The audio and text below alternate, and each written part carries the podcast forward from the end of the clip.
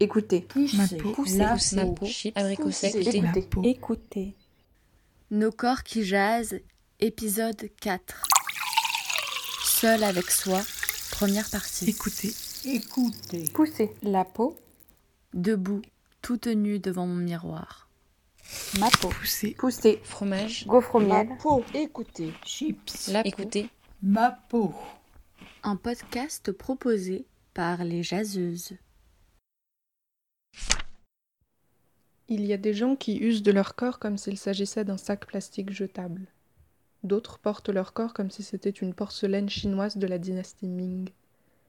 Il y a des gens qui ne sont pas traités comme des citoyens parce que leurs jambes ne peuvent pas marcher.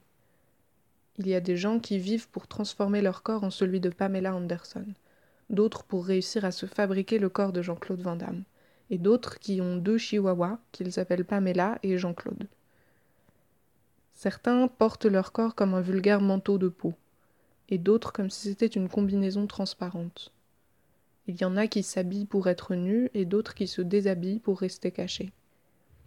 Il y a des gens qui gagnent leur vie en ondulant des hanches, d'autres ne savent même pas qu'ils ont des hanches. Il y a des gens qui ne sont pas considérés comme des citoyens à cause de la couleur de leur peau.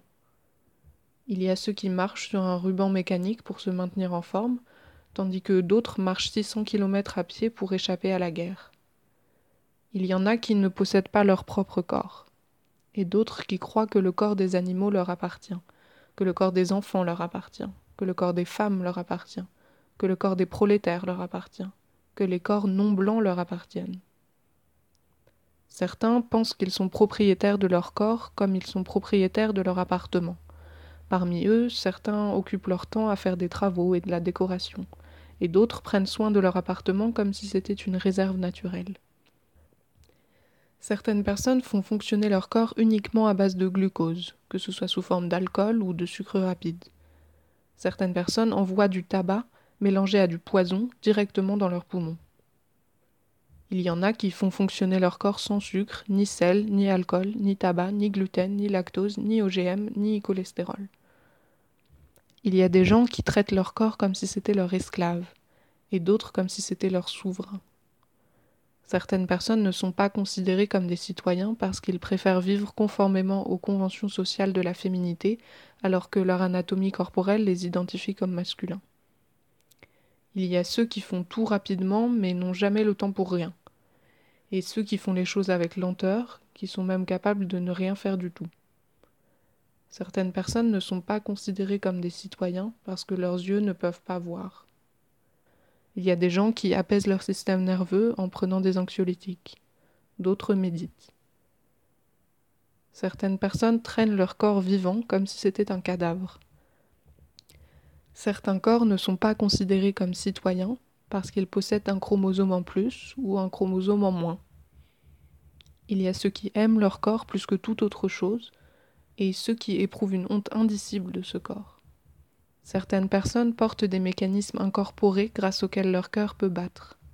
D'autres portent dans leur poitrine un cœur qui appartenait à quelqu'un d'autre.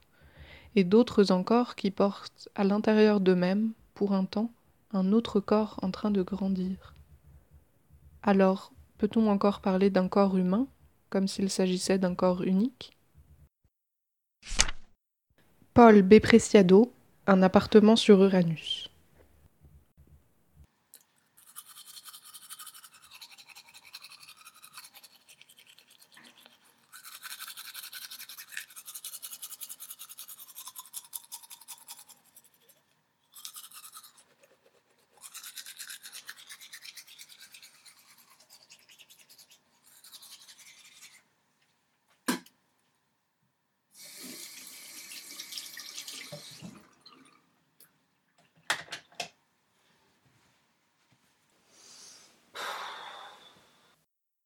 D'habitude, je peux faire semblant, oublier qu'il est là, mon corps. Là, je peux pas. Je pouvais pas m'occuper, je pouvais pas euh, m'entourer, euh, j'étais euh, seule face à moi-même et ça a été aussi euh, un contexte où beaucoup de choses sont ressorties. Mon corps à bout, je l'ai attrapé bien serré pour qu'il ne m'échappe pas. Je me donne un rythme, comme si de rien n'était. Je calcule et accumule, puis brûle, brûle et brûle. Mon corps, mon corps, j'étire les muscles et te soumets entre les murs. Je jouis de mon contrôle de moi sur moi, de toi, comme un autre que je modèle à ma guise, à ma prise. Confinement oblige, je suis allée perdre du temps il y a quelques jours à fouiller dans mon disque dur. Je me suis rendu compte en voyant des photos à la plage que mes seins sont moins hauts qu'avant. Alors je fais des exercices, debout toute nue devant mon miroir pour muscler ma poitrine. Je vois dans le miroir cette espèce de chose qui prend de la place, trop peu gracieusement. C'est là, en face, ça me dégoûte. Ce n'est même pas qu'il soit trop moche, mon corps. Je suis féministe depuis un bail, j'ai essayé de travailler à ne pas le trouver moche. Ça marche un peu. Mais c'est dur. C'est qu'il est si loin de moi, ce truc que je trimballe. Je me souviens un jour au collège m'être demandé si j'étais belle ou non. La question me préoccupait à l'époque. Et je me souviens alors avoir accepté avec lucidité que non, je n'étais pas belle, mais que bon, je n'étais pas moche non plus. Ça allait, quoi.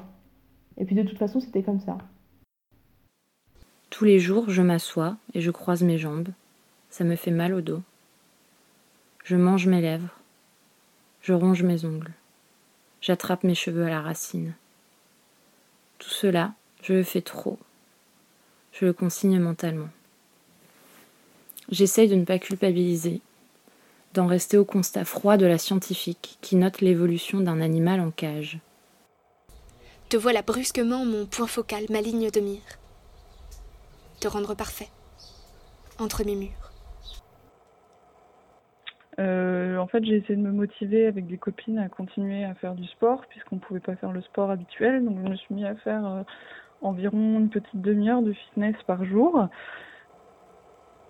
Le sentiment d'être coincé dans cette chambre m'a donné l'impression que mon corps grossissait. Je te regarde comme un autre, enfant, dont les besoins me dérangent, me démangent. Et là, confinée, je me vois tous les jours, beaucoup. J'ai honte. Toute la journée. Je travaille avachi dans des fauteuils. Il est là, mon corps. Mon ventre est là, plus visible que d'habitude devant mes yeux. Mes pieds tout près quand je suis blottie. Je suis forcée de savoir qu'il est là. Je déteste ça. Assise à la table, mon regard tombe sur mes cuisses et je regarde la peau sèche par endroits, les poils, les grains de beauté, les croûtes parfois, les petits boutons, les cicatrices. Je suis une perceuse de boutons compulsive. Je fais des marques sur ma peau à la recherche du moindre point noir disgracieux.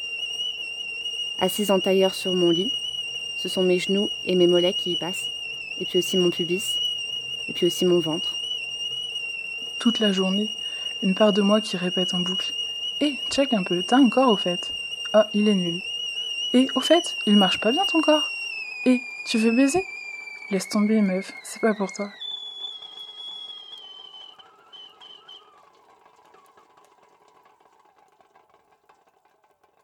D'abord, ça a été la transpiration.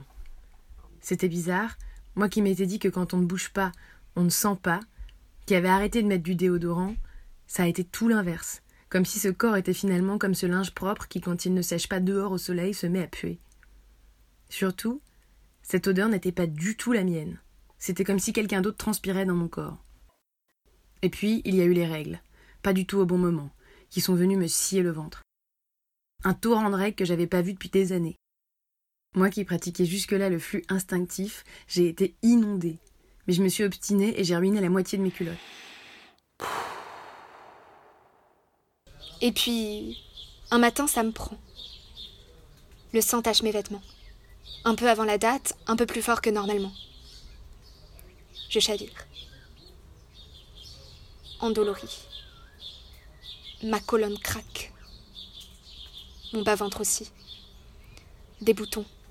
Mes oreilles. Les mots se multiplient. Je crois que mon corps crie. Moi qui ne l'écoute jamais.